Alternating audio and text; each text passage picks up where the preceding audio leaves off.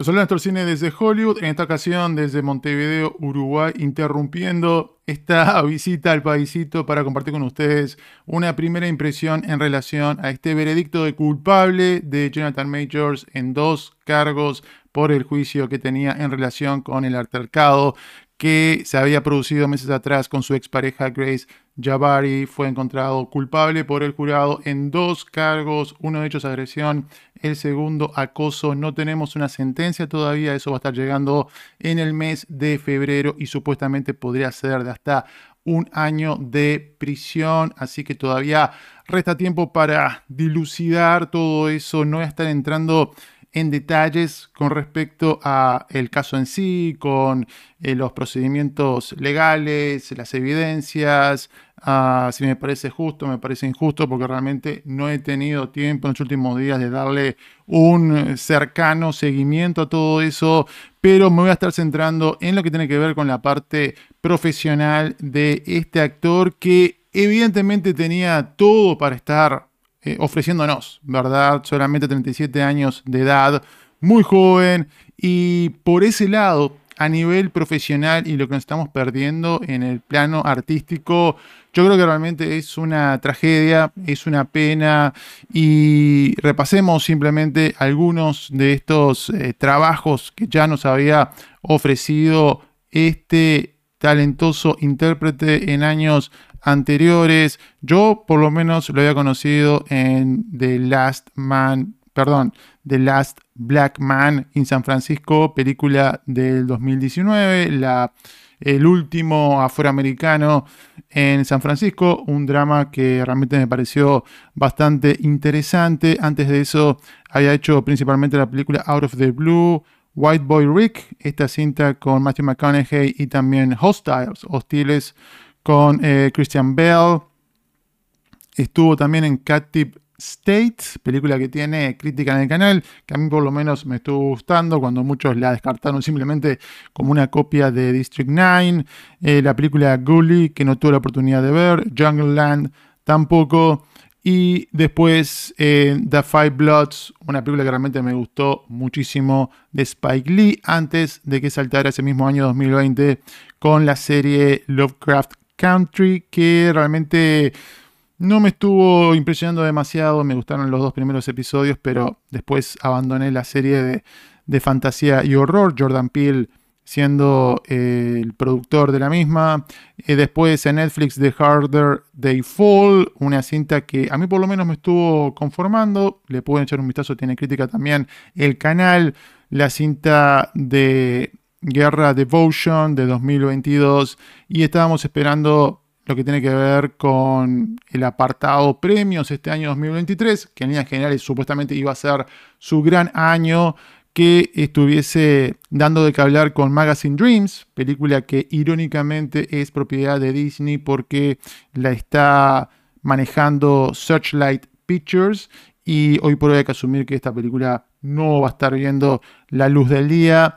Evidentemente, Creed 3 iba a ser uno de estos eh, films que lo iban a estar cimentando en su lugar dentro de la cultura popular, haciendo de el contrincante principal de precisamente Creed y evidentemente lo que tiene que ver con el universo Marvel, con la película de Quantum Mania, luego de que se haya presentado su personaje, por lo menos una versión de uno de los personajes que interpretaría como Kang, el principal adversario de toda esta saga del multiverso en la serie Loki. Realmente un gran talento y yo siento que por ese lado indudablemente es, es una pérdida para todos los que somos amantes del séptimo arte, de la televisión y alguien que estaba en una carrera tremendamente ascendente. Vamos a hablar de Marvel Studios porque, como digo, se confirma que ha sido despedido por el estudio que lidera Kevin Feige en esta foto de Quantum Mania de hace unos meses atrás. Realmente parece que estamos viendo a otro universo, ¿no? No solamente Jonathan Majors ya fuera de circulación oficialmente, sino también Victoria Alonso, que era una de las cabezas principales del estudio. Así que un año, evidentemente, que, que ha visto a este gigante, este titán de Hollywood verse eh, sacudido en el frente creativo, en el frente de la crítica y de alguna medida también grandes decepciones en la taquilla, en parte por esta tercera entrega dentro de la saga de Ant-Man, principalmente lo que tuvimos recientemente con The Marvels.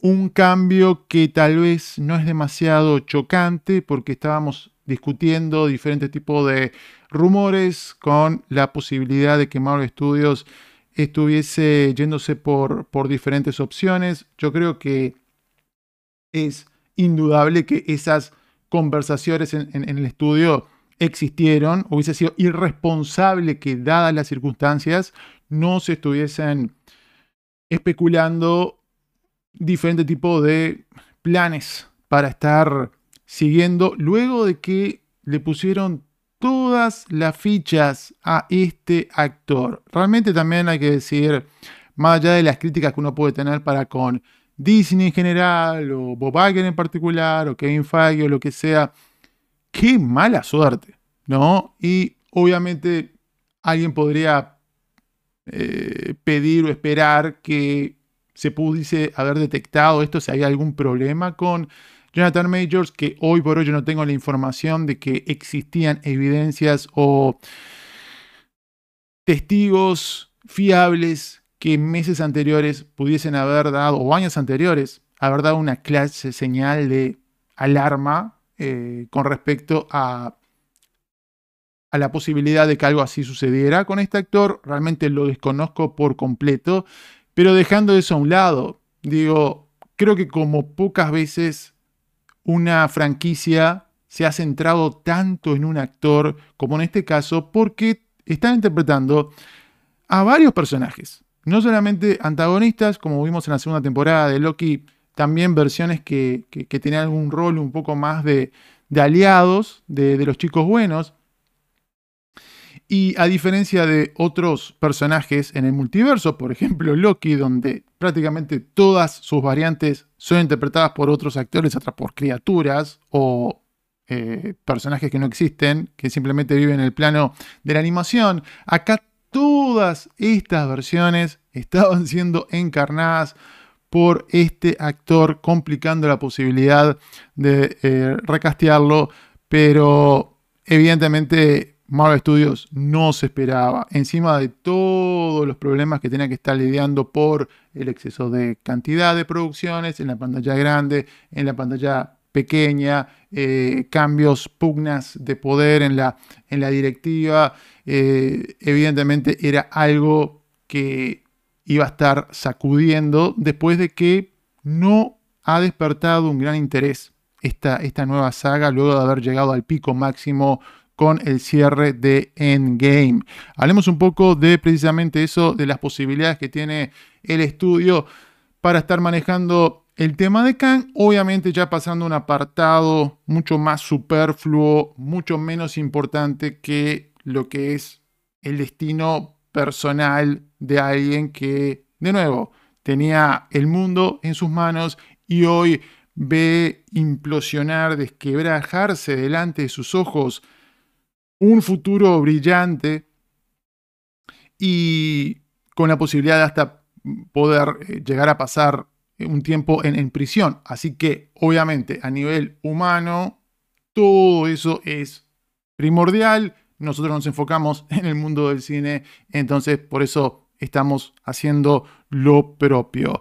Yo había compartido un video hace ya unos meses atrás hablando de algunas posibilidades de actores que pudiesen estar suplantando a Jonathan Majors. De nuevo, el tema del multiverso, como yo dije muchas veces con el caso de, Flash y Ezra Miller, te abre la posibilidad para, de alguna manera, entre comillas, sencillamente poder eh, irse por otro lado. En, en sentido anti, o mejor dicho, en sentido horario, el primero en el ángulo superior izquierdo de su pantalla. Este muy joven actor se llama Danson Idris, que había sonado en su momento, va a estar trabajando junto con eh, Brad Pitt en una película de Fórmula 1, había tenido una gran participación en una serie que se llama Snowfall en FX es todavía joven, pero es un nombre que había dado, dado vueltas por ahí. Después, en el ángulo superior derecho está Kelly Harrison Jr., un actor que a mí realmente me encanta en la pantalla grande, la pantalla pequeña, haciendo eh, muchas veces papeles no, no de protagonista, pero siempre dando la talla. A mí me encantó la película Luz, Luce con C. Vean mi crítica en el canal. Adoro, adoro esa cinta. He tenido la oportunidad de entrevistarlo en varias ocasiones y me parece un súper talento. Y hablando de villanos, va a estar haciendo la voz de Scar en esta nueva película que vamos a tener inspirada en el mundo de El Rey León. Después tenemos también eh, en el centro de esos gráficos a este actor que se llama Damson Idris, que yo creo que es el más parecido físicamente a Jonathan Majors. Me encantó en la película His House, también tiene crítica en el canal de Netflix y lo hemos tenido ya en algunas temporadas de... Perdón, estoy hablando de Sope Dirisu. Sope Dirisu, el actor que está ahí en el medio. Hizo la película His House, estuvo también en Black Mirror y ha sido uno de los protagonistas de la serie Gangs of London. Creo que está también en Slow Horses. Así que un actor que evidentemente si se ha hecho, eh, se ha abierto paso en el cine y la televisión de Inglaterra es porque tiene bastante talento y la parte física evidentemente no sería un inconveniente por Sope Dirisu. En la parte inferior izquierda vamos a ver a Leslie Odom Jr. Yo creo que es un gran talento.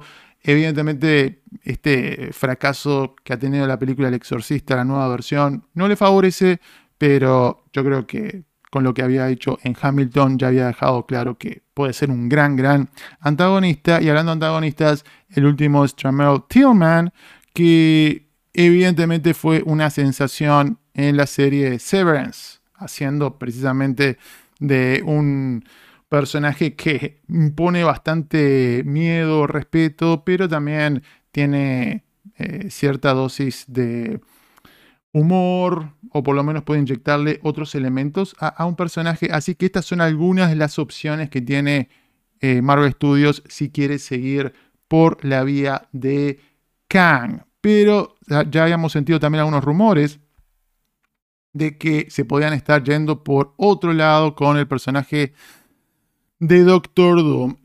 Yo creo que no he descabellado pensar en esto, porque por un lado, evidentemente, como habíamos hablado en su momento, Doom tiene un rol importante en Secret Wars.